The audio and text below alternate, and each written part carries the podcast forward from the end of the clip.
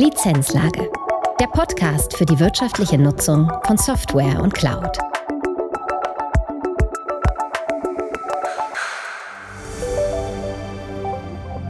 Herzlich willkommen zu einer neuen Folge der Lizenzlage. Der Dschungel des Lizenzmanagements ist oft schon undurchsichtig genug und der Markt an Tools, die helfen sollen, den Durchblick zu behalten, groß. Welche Tools sind die richtigen für mich? Stehen hochpreisige Tools für mehr Qualität? Was ist, wenn das aktuelle Tool nicht passend für meine Bedürfnisse ist? Holger Hoheisel, Geschäftsführer bei CCP, empfängt heute zum Expertengespräch Dietmar Rieger, Relationship Manager bei CCP. Dietmar Rieger beschäftigt sich täglich mit diesen Fragen. Er berät Kunden und hat intensiven Kontakt zu relevanten Herstellern. Hören wir mal, was er zu diesem Thema zu sagen hat. Viel Spaß bei dieser Folge. Ja, herzlich willkommen zu einer neuen Folge der Lizenzlage. Heute bei mir zu Gast ist Dietmar Rieger. Dietmar Rieger ist Relationship Manager bei CCP. Dietmar, herzlich willkommen. Ich freue mich sehr. Hm, vielen Dank. Die Sonne scheint. Die Sonne scheint Anfang Dezember, ja, das war anders angekündigt. Ähm, Dietmar Rieger ist Relationship Manager. Das heißt, eine seiner Aufgaben ist die intensive Beschäftigung mit SEM-Systemen, führt regelmäßig Austausch mit den, den wichtigsten Herstellern von SEM-Systemen und deswegen kommt es relativ häufig auch vor, dass Kunden auf dich zukommen und sagen, hier, Herr Rieger, wir wollen ein SEM-System einführen. Ähm, was empfehlen Sie denn uns? Welches sollen wir denn einführen? Was antwortest Sie denen?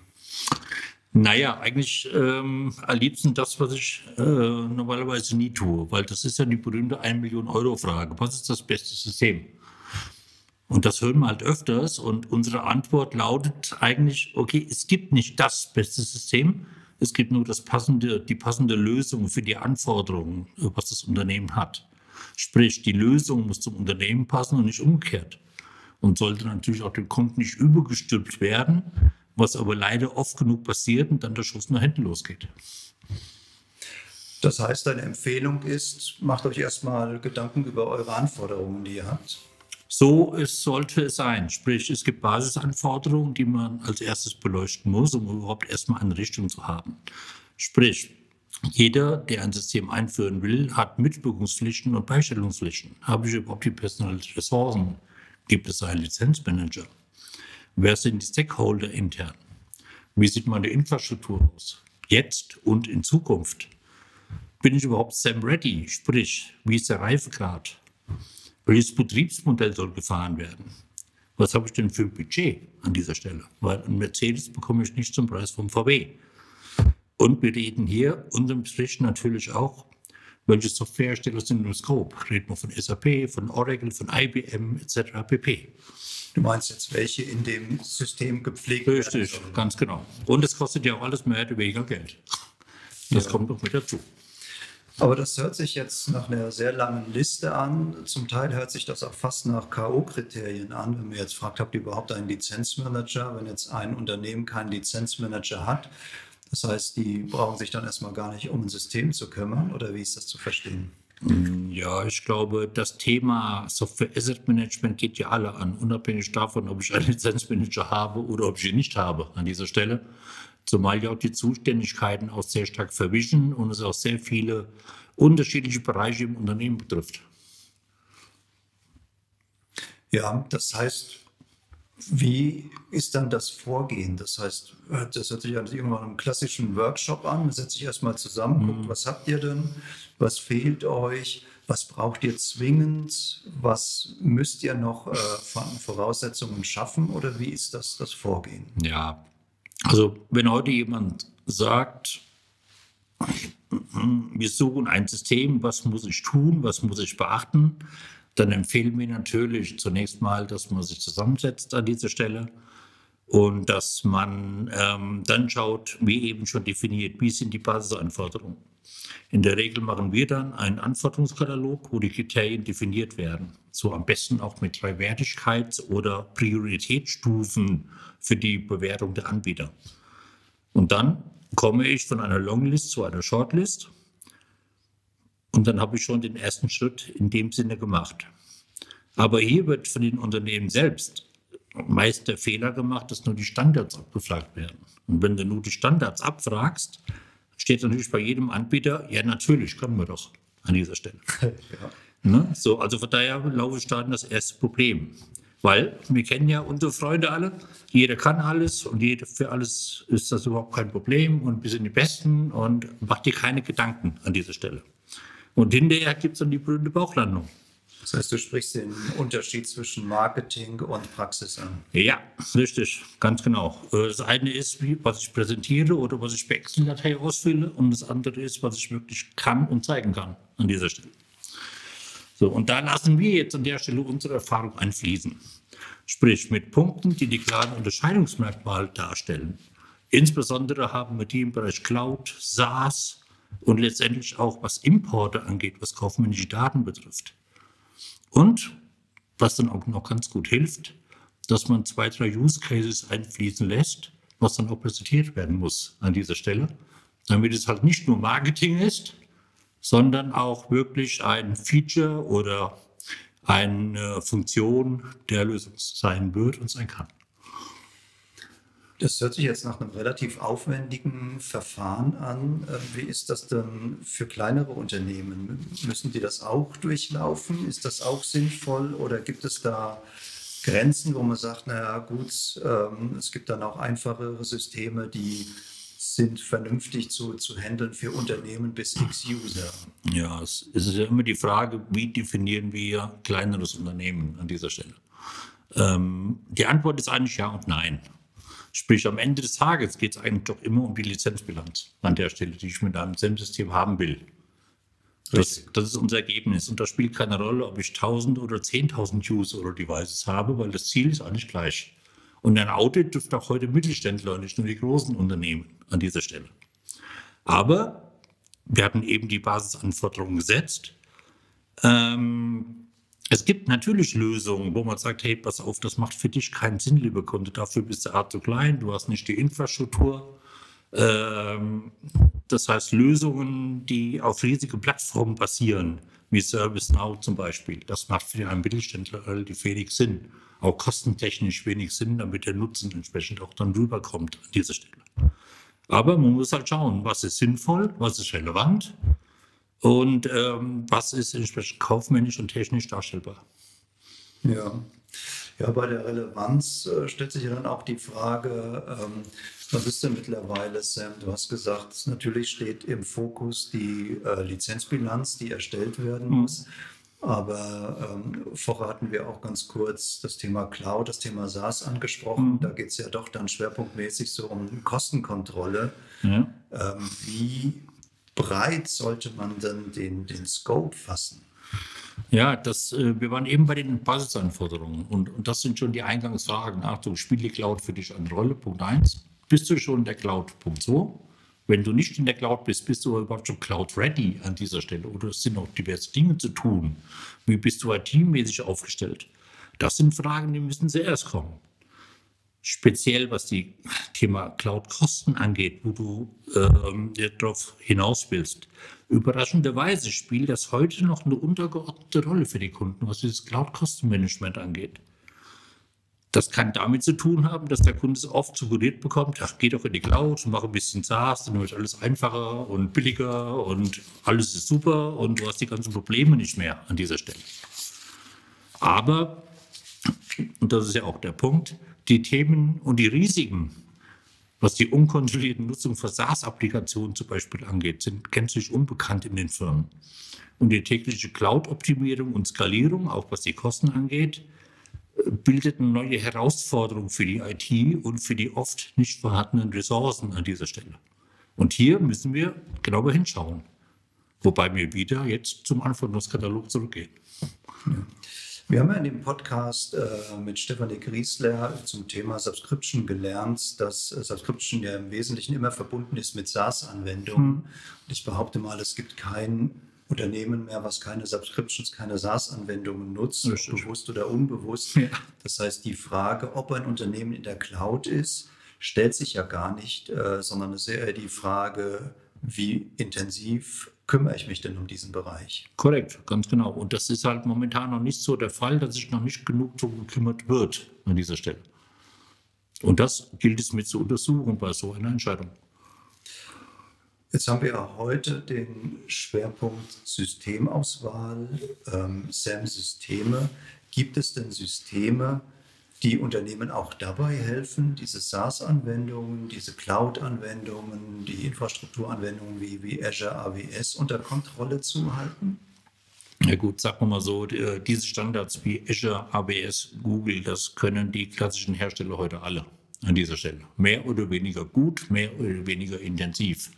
Der eine hat seine Stärken im Spend-Management, der andere im Expense-Management. Ähm, da muss man auch wieder genauer schauen, was macht Sinn für den Kunden, was braucht er wirklich an dieser Stelle und was ist gegebenenfalls nice to have, was dann aber auch wieder ähm, entsprechende Kostenthematiken dann hervorruft. Ja, also klar, wenn ich viel investiere, müssen die Kosteneinsparungen natürlich auch entsprechend hoch sein, damit sich das dann rentiert. Absolut, korrekt. Gibt es denn hier so eine Art Break-Even? Wie kann man das ermitteln? Also die Hersteller gehen einfach gehen, äh, als Kalkulationsfaktor davon aus, wie hoch sind die derzeitigen Kosten des Kunden, die er momentan im Cloud-Bereich hat. Und danach errechnen die die Lizenzgebühren an dieser Stelle. Punkt 1. Andere sagen, wir rechnen uns momentan äh, nicht unbedingt nach dem, was du heute bezahlst, sondern wir schauen, was gibt es heute, welche Lösungen gibt es, welche Optionen gibt es. Fährst du mit mit solchen Microsoft-Anwendungen, vielleicht bei Azure besser, wie bei AWS. Auch das geben diverse Softwarehersteller heute schon her. Okay, und da gibt es dann auch keine, keine Unterschiede, sind auch keine unterschiedlichen Systeme, wo ich jetzt bei der Systemauswahl ein Tool auswählen muss für die Lizenzbilanz und ein zweites dann für die Kontrolle von diesen Anwendungen, sondern das ist alles in einem. Nein, das sind dann modulare äh, Systeme an dieser Stelle, wo ich dann entsprechend zum Beispiel die Cloud Optimization hinzubuchen kann und kann dann entsprechend mit meiner IT täglich skalieren, optimieren, kann schauen, wo bewegt sich was hin, wo sind welche SaaS-Aktivitäten, vielleicht von externen Mitarbeitern, die ich nicht im Griff habe und wo muss ich nachsteuern. Das heißt, wenn ich jetzt auf SaaS-Aktivitäten von im Zweifel externen Mitarbeitern gehe, dann habe ich einen ganz starken User-Bezug. Ja. Laufe ich denn da auch in irgendeine DSGVO-Risiko rein? Gegebenenfalls, je nach den Prozessen, die intern da sind oder nicht da sind, viel was sind sie nicht da an der Stelle, weil man es einfach laufen lässt oder sagt, okay, ist halt so. Oder ähm, wir zunehmend ja auch Bring Your Own Device haben oder Bring Your Own License ist das Neueste jetzt, was unterstützt wird. Das sind alles Grauzonen, die vielfach nicht genug beachtet werden diesbezüglich. Was kannst du das nochmal erklären? Bring Your Own License. Bring Your Own License, ah, das heißt, ja, license. genau, ja, richtig. Genau. Was, was, bedeutet das genau? Ja, das heißt, äh, für Firmenzwecke wird die, die, wird die Privatlizenz des Mitarbeiters genutzt an der Stelle. Der hat einen privaten äh, Office 365 Account, also Microsoft 365 Account und nutzt den quasi im Firmennetz. Und die Systeme müssen das dann auseinander dividieren. Richtig. Was ist private Lizenz? genau, das wird entsprechend hinterlegt. Das müssen die Systeme können. Nicht jedes System kann es. Das muss man auch wieder dabei sehen an der Stelle. Das ist somit ein Kriterium. Äh, und so äh, kann man das aus den vielen kleinen Puzzlestücken zusammensetzen. Jetzt sind wir ja sehr schnell in dieses nach wie vor neue äh, SaaS-Cloud-Thema gegangen. Du hast selbst gesagt, dass äh, einige Unternehmen sich noch gar nicht damit beschäftigt haben. Gibt es dann auch Unterschiede bei den Systemen, bei der Erstellung der Lizenzbilanz? Gerade du hast vorhin SAP, Oracle beschrieben, also die komplexen Anwendungen, die Anwendungen, die vor allem sehr viel Informationen auch über Hardware benötigen. Ja, also prinzipiell, wenn man mal die klassischen Marktbegleiter nehmen, die es da so gibt, die beherrschen diese Applikationen alle. Punkt eins. Die gehen aber sehr unterschiedlich damit um. Zum einen, was die Lizenzierung angeht und zum anderen auch, was die Metriken angeht an dieser Stelle. Äh, bei den einen Hersteller äh, ist es inkludiert, da spielt es überhaupt keine Rolle, ob du Oracle hast oder SAP hast. Und bei dem anderen musst du für SAP und Oracle extra Geld hinlegen an dieser Stelle, ohne einen technischen Nutzen zu haben. Also für die Vermessung von Oracle. Für die korrekte Vermessung, genau, richtig. Korrekt. Das heißt, technisch können die Systeme das, ist nur unterschiedlich bepreist. Ja, also die klassischen Anbieter, die wir heute so kennen, die können das alle. Da ist also keiner dabei, der zum Beispiel kein SAP kann oder der kein Oracle kann, zum Beispiel. Ja. Ganz klar. Aber jetzt reden wir so die ganze Zeit ein bisschen drumherum, klassische Anbieter und, und alles. Ähm, wer sind die denn konkret? Also welche Hersteller sollte man bei einer Systemauswahl denn auf jeden Fall mit berücksichtigen? Das kommt jetzt ganz darauf an. Haben wir den Fokus auf SEM? Punkt 1. Weil der Trend geht ja doch ein bisschen weg von dem reinen SEM an dieser Stelle, äh, wo dann so Themen reinspielen wie Enterprise Service Management und ITSM. Ja, ähm, das heißt, es gibt Systeme, die haben, sind integrierter, die haben diese Themen mit im Portfolio und andere dann eher nicht. Ganz genau so schaut das aus. Von daher muss man da unterscheiden. Ähm, ja, wir machen also vermerkt so, äh, oder wir bekommen vermerkt mit bei den Anfragen, dass in den seltensten Fällen ein reines SEM-System angefragt wird, mittlerweile. Das mag mit der Pandemie zusammenhängen, mit Modern Workplace, mit Digital Workplace, mit Mobilität, mit Homeoffice oder Flex Office, wie auch immer. Aber meist ist heute ein SEM in Verbindung mit einem ITSM-System gefragt. Und vielfach auch mit dem Security-Thema, da ja auch der Endpoint die breiteste Angriffsfläche bietet ähm, für diese bösen Menschen da draußen. Sprich, die Leute wollen oder sagen, Achtung, neben der Softwareanforderung habe ich sogar eine Hardwareanforderung. Und über die Beschaffung und die Bereitstellung bis hin zur Ausmusterung will ich das alles lösen, inklusive On- und Offboarding. Oder halt auch anders ausgedrückt, bisschen Marketing, vom Ticket zur Lösung inklusive Self-Service. Automatisierte Serviceprozesse und vom Servicepaket zum Service mit Lizenzprüfung. Sprich, hier ist ein Zusammenspiel zwischen Akteur, Asset und Prozess. In einem Guss ohne Schnittstelle an der Stelle. Und das ist halt ein ganz smarter Vorteil, den die Unternehmen heute nutzen, weil, machen wir uns nichts vor, die IT-Ressourcen sind begrenzt in den Unternehmen, gehen eher zurück, weil keine Leute zu finden sind an dieser Stelle, also muss ich mehr automatisieren. Und gleichzeitig muss ich safe sein. Und das ist so das, was wir sehen, dass dieses Zusammenspiel immer stärker kommt. So, und jetzt komme ich zurück zu deinem Ausgangspunkt, was diese Hersteller angeht. Wenn wir heute von einem reinen SEM mal ausgehen, dann hast du immer die gleichen Player am Start. Dann hast du eine Flexera, du hast eine Snow, du hast eine Aspera, wie sie alles weisen. Wenn es aber dann weitergeht und die Leute sagen, hey, pass auf, ich will, dass es einen Guss schnittstellenfrei, ohne Schatten-ID, ohne Datensilo haben. Dann ist man auch vielleicht bei einer Matrix 42 oder bei einer ServiceNow, die SAM genauso gut können wie die anderen an dieser Stelle. Oder aber, wenn wir in den Bereich ITSM hineingehen, dann kommen ganz andere Player ins Spiel. Dann hast du eine Paramundi, eine Freshworks, eine Microfocus, einen Descender oder FileWave.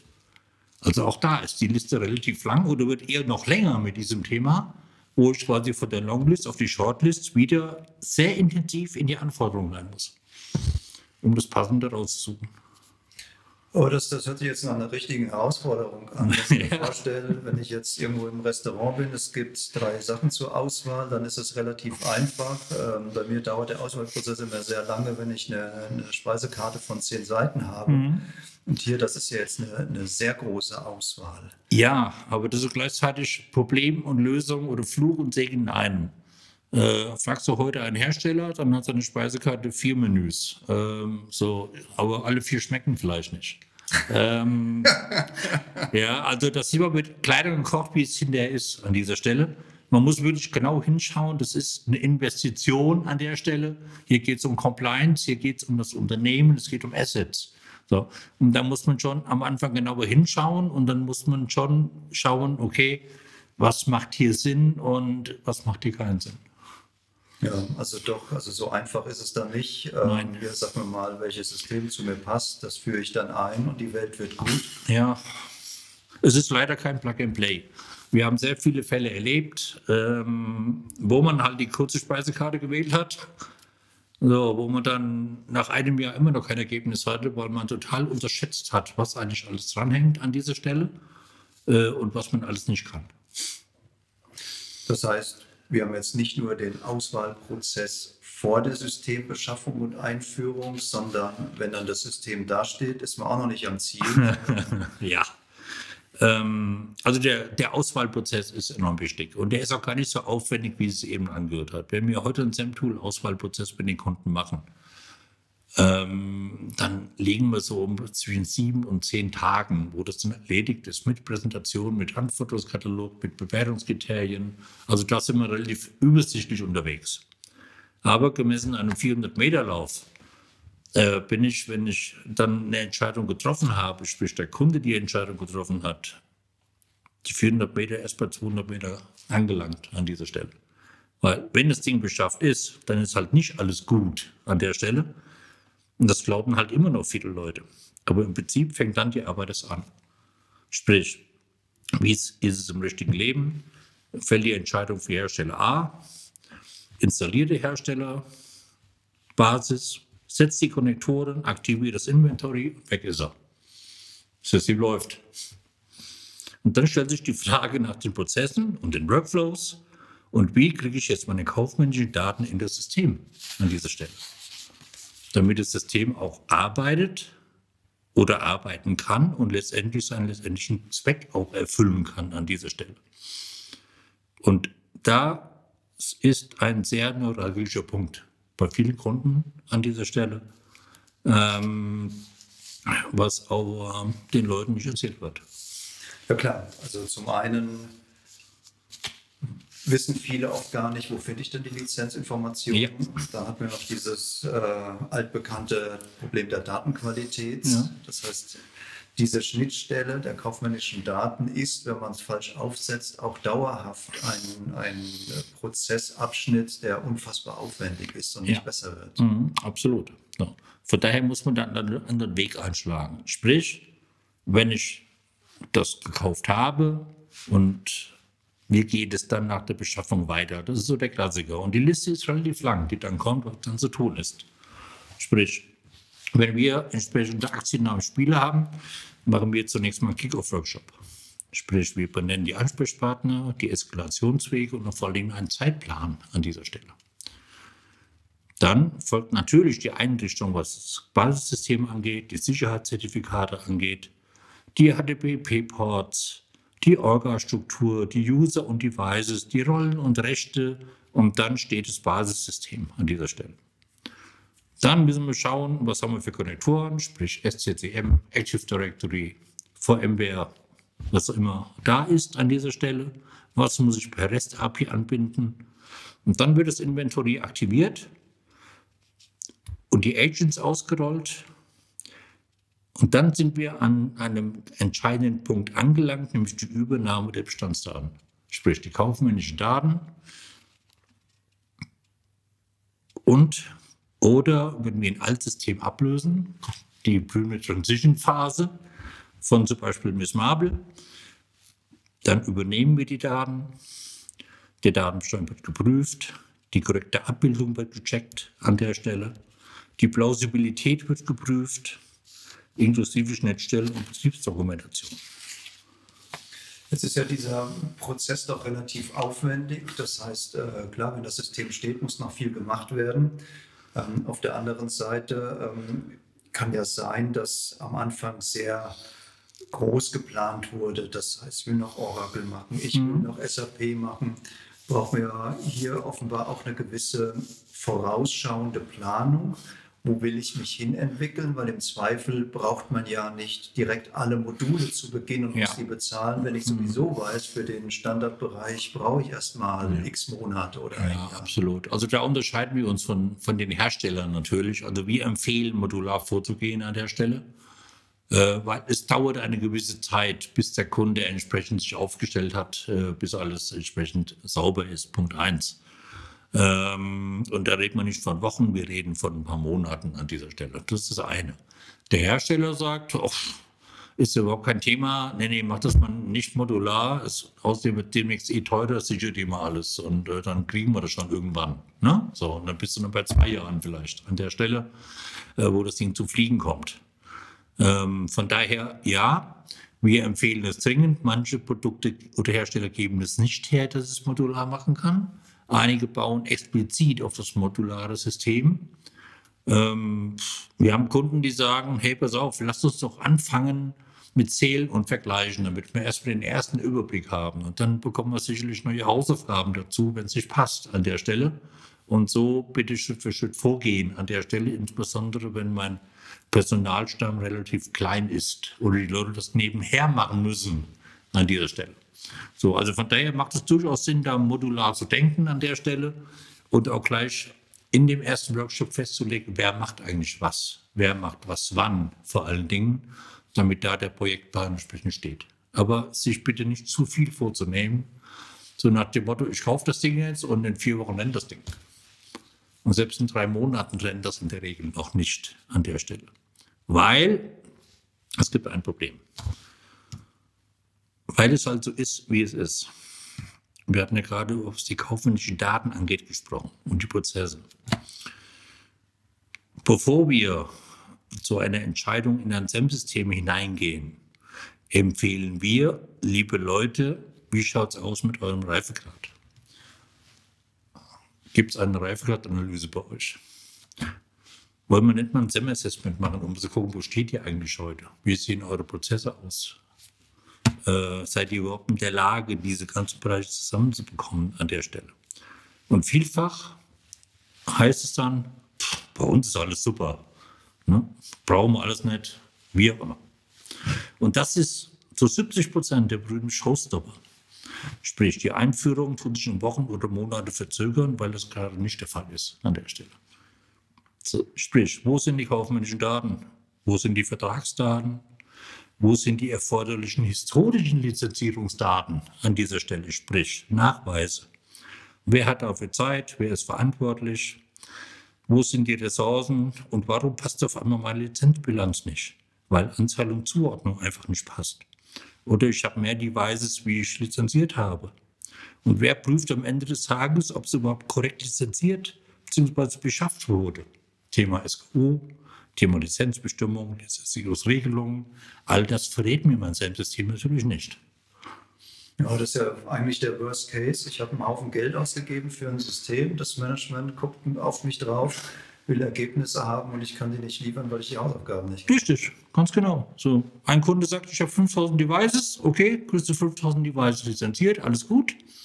Inventory findet 8000.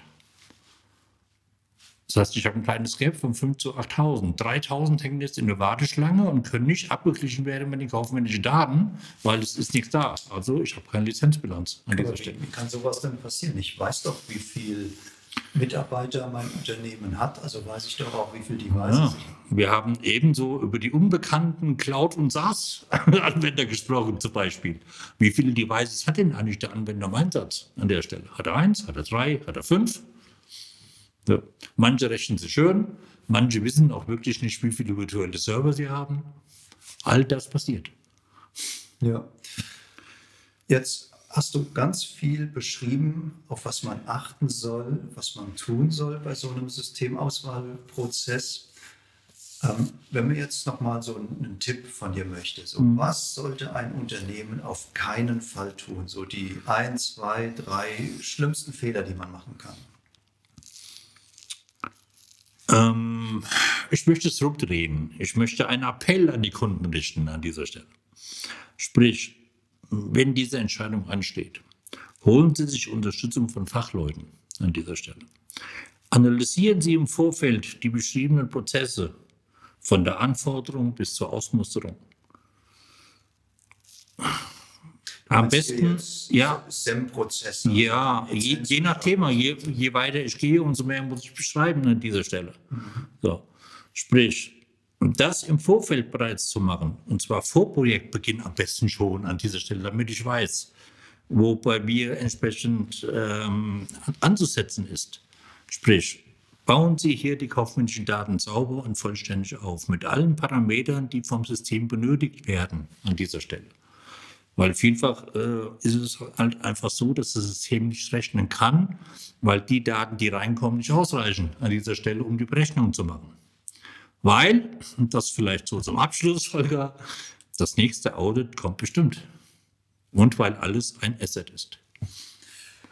Ja, das äh, ist ein schönes äh, Schlusswort, die ich hoffe, aufgrund der vielen Anforderungen, auf was man alles so beachten muss, dass wir jetzt unsere Zuhörer nicht verschreckt haben, dass sie sagen, oh je, wenn ich da so viel Fehler machen kann, dann mache ich lieber gar nichts. Ja.